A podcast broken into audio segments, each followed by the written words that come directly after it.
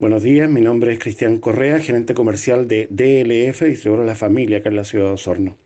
Con respecto a la movilización y el paro de camioneros y el consiguiente desabastecimiento en algunos productos, este rubro no ha dejado de, tener problemas en cuanto a este último punto, a lo que refiere el desabastecimiento, siendo la única feria mayorista y de distribución también para minoristas en la ciudad, ya son pocos los productos que quedan para poder entregar o para poder eh, atender a la población que lo requiere.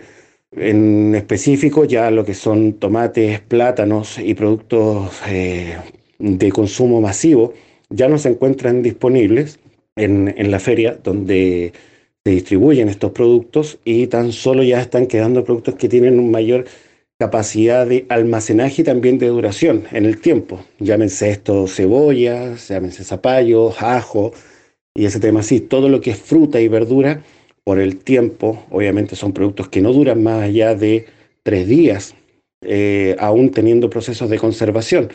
Entonces, bajo esa situación, obviamente ya son productos que se terminaron. Ahora, ¿para cuándo? Ni nosotros lo sabemos. Hoy día nosotros como, feria, como agrupación, hay cerca de 17 camiones que estamos detenidos, estamos parados, eh, esperando esta solución del conflicto. Eh, y no por parte de, del gremio, sino que se le dé una situación, ya que recordemos que muchos, por decirlo todos, eh, quienes trabajamos en esta zona tenemos que pasar, tenemos que circular por la zona roja y también hemos tenido problemas en cuanto a la situación que se vive con el conflicto mapuche.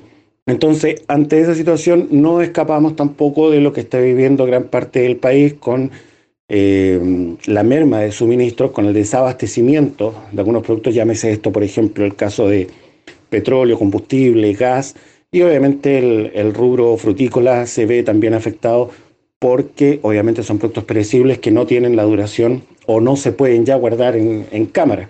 Entonces, en este momento, obviamente, estamos con un stock mínimo eh, no hay una capacidad de almacenaje para tener una gran cantidad de productos y obviamente hay que esperar lo que esté sucediendo.